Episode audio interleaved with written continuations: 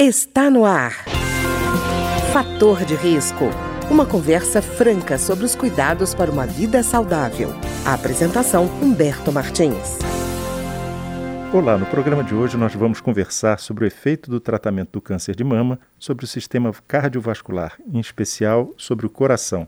E a nossa convidada de hoje é a doutora Edna Maria Marques de Oliveira, que é cardiologista e eletrofisiologista do Instituto do Coração de Taguatinga, o ICT-COR. Doutora Edna, tudo bem? É muito bom falar sobre tratar o câncer e preservar o coração, né? Eu acho que é esse o nosso bate-papo hoje. Pois é, doutora Edna, porque normalmente quando a gente fala de tratamento de câncer, fala de quimioterapia, radioterapia, já imagina, assim, queda de cabelo, náusea. Ninguém lembra, assim, dos leigos, da questão do coração, né?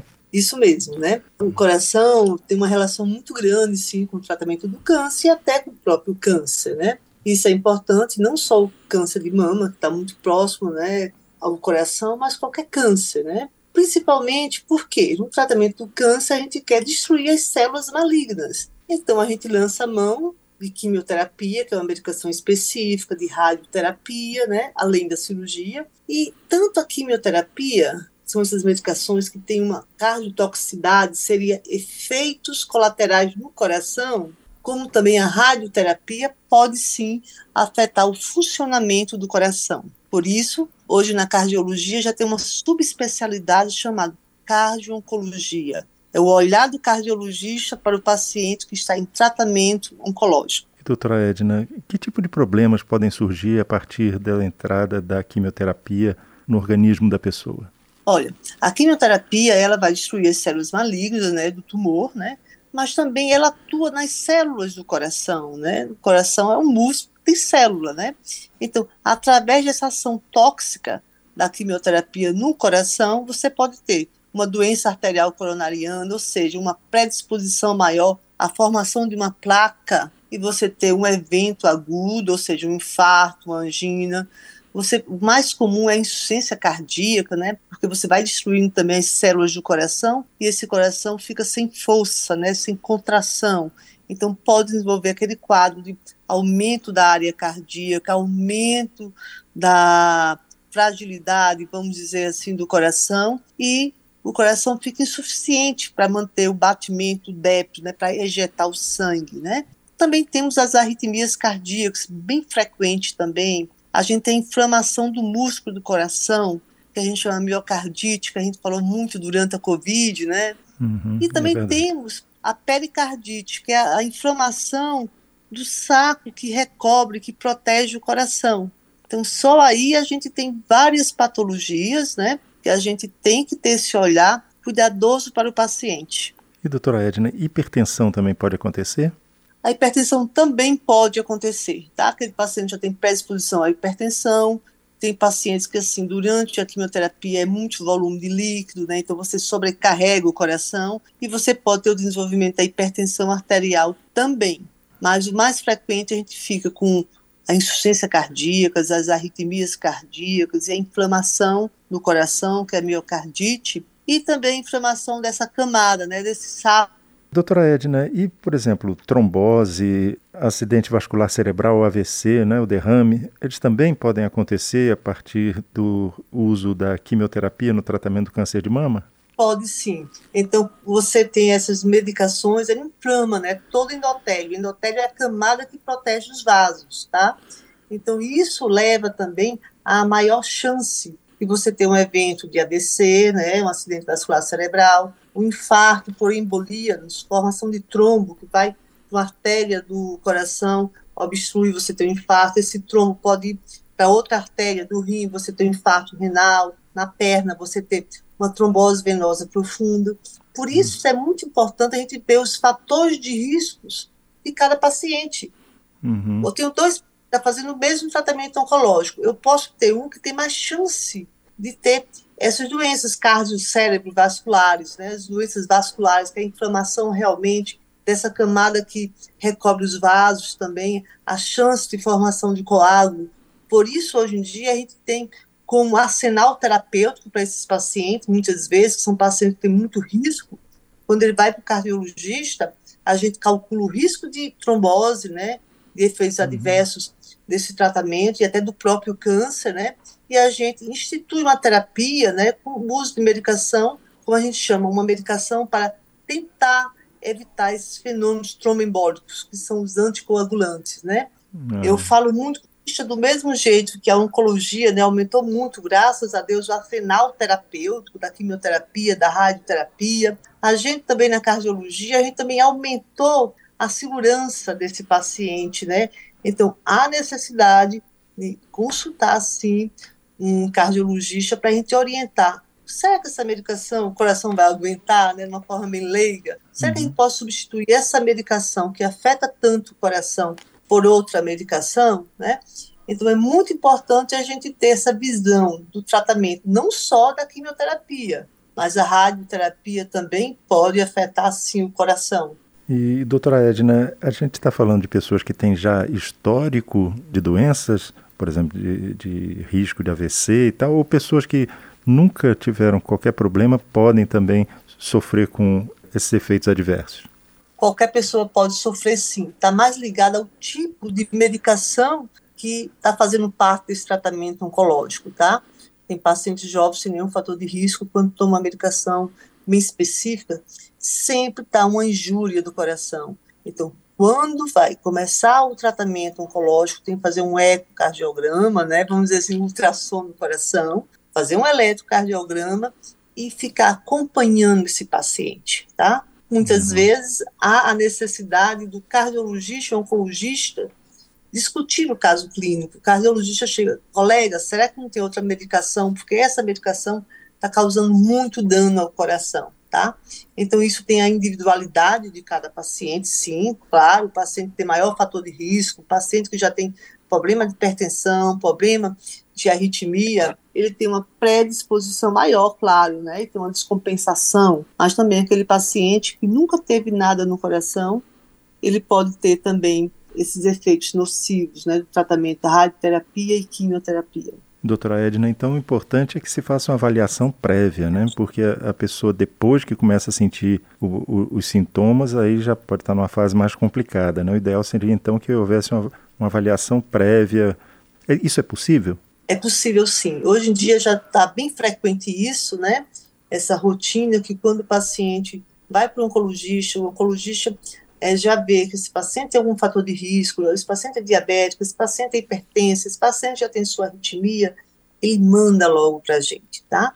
E uhum. o paciente saudável, não tem nada, vai para o oncologista, descobre o câncer, tem que fazer radioterapia, quimioterapia. É importante também a avaliação do cardiologista que a gente vai ver como está o coração antes da medicação, tá? E a gente avalia com 30 dias. Teve alguma alteração no coração? Teve alguma alteração no ritmo do coração? Teve algum problema além do coração também? A gente sabe também, é, todo o sistema né, vascular pode ser afetado, né?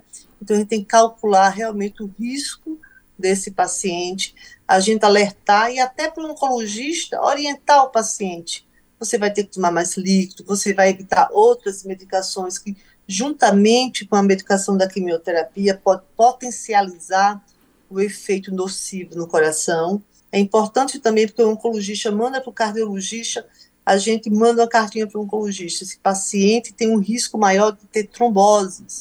Então a gente orienta a prescrição de uma medicação do anticoagulante, tá? E também a gente tem que cuidar da nutrição e a hidratação desse paciente com, com câncer, né, em tratamento.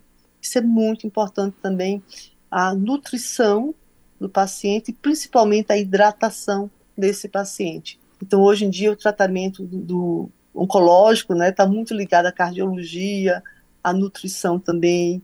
A gente tem que ver também o efeito das medicações no rim. Você pode hum. perguntar, o rim tem alguma coisa a ver com o coração? Tem. Para o coração estar tá funcionando bem, o rim também está tem que estar funcionando bem e vice-versa, né?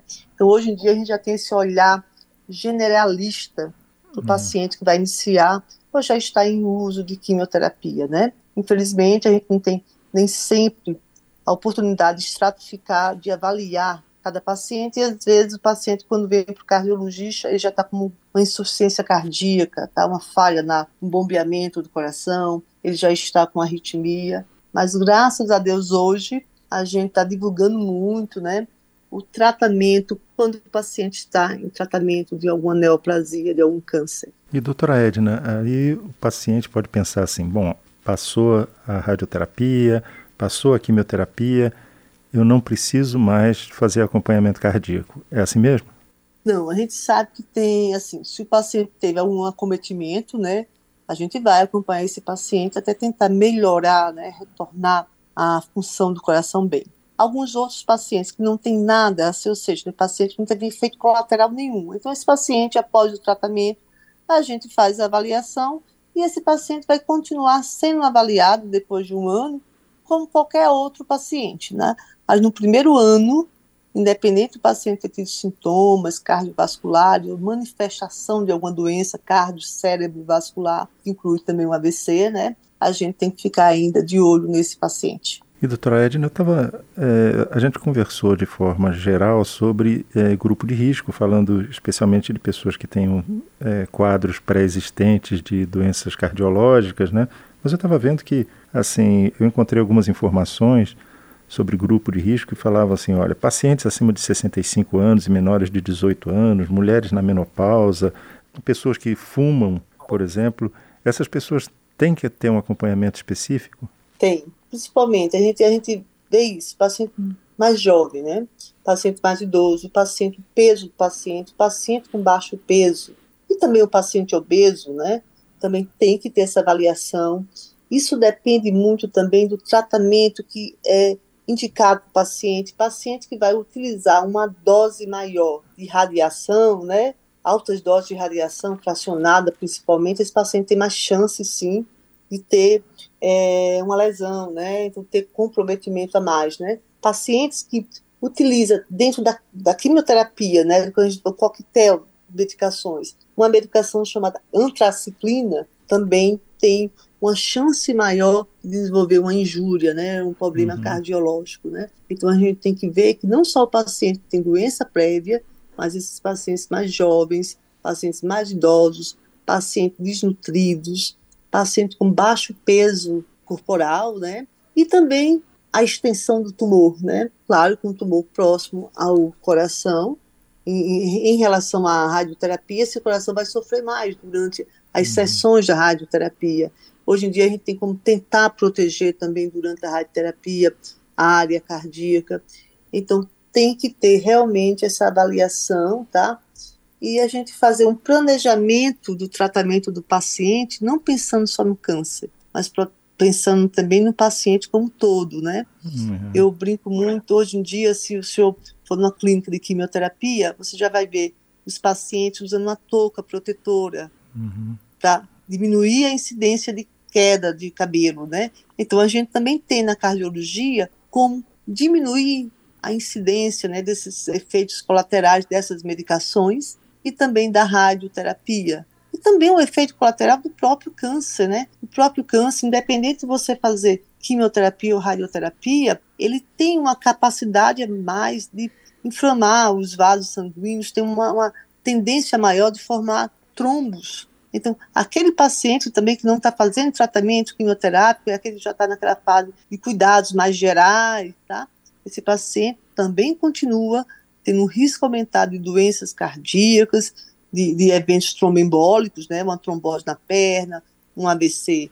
Então, o paciente oncológico, por si só, ele tem um risco mais aumentado de desenvolver doenças cardiovasculares. Pois é, doutora Edna, eu achei muito importante a senhora dizer isso, porque a gente imagina, a radioterapia é uma aplicação local, né?